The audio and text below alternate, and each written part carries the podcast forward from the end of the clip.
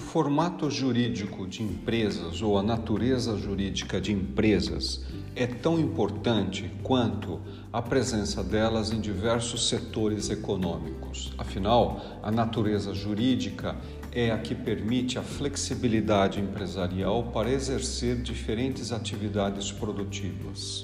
É muito conhecido os termos de naturezas relativos a sociedade limitada por cotas limitadas, sociedade anônimas, cooperativas, é, Eireli, empresa pública, sociedade de economia mista, etc. Mais recentemente, a figura ou a natureza jurídica denominada empresário individual cresceu no Brasil, no estado de São Paulo e também na cidade de São Carlos. Essa natureza é para, aquela, para aqueles que não querem ter sócios, não encontra limitação para o número de empregados e pode se enquadrar como empresa de pequeno porte, também optante para lucro real ou presumido, ou seja, uma estrutura burocrática muito mais simplificada e que permite o enquadramento de atividades com grande volume de faturamento. No estado de São Paulo, o crescimento desse, dessa natureza foi de 57% entre 2021 e 2019.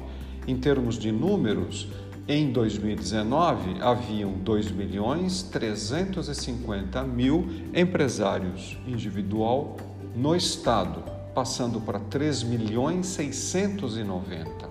Em São Carlos, em 2019, encontravam-se 15.691 na forma jurídica empresário individual e, no, em outubro de 2021, encontra-se 23.533, ou seja, uma evolução de praticamente 50%.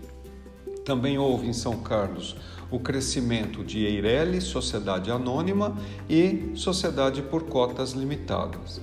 A presença de um maior número de sociedade anônima, ou seja, de 246 em 2019 para 270, mostra uma complexidade de capitais de recursos de terceiro num formato mais interessante que pode levar a empresa ao comércio exterior, assim também como pode levar uma empresa, pode chegar uma empresa por cotas limitadas.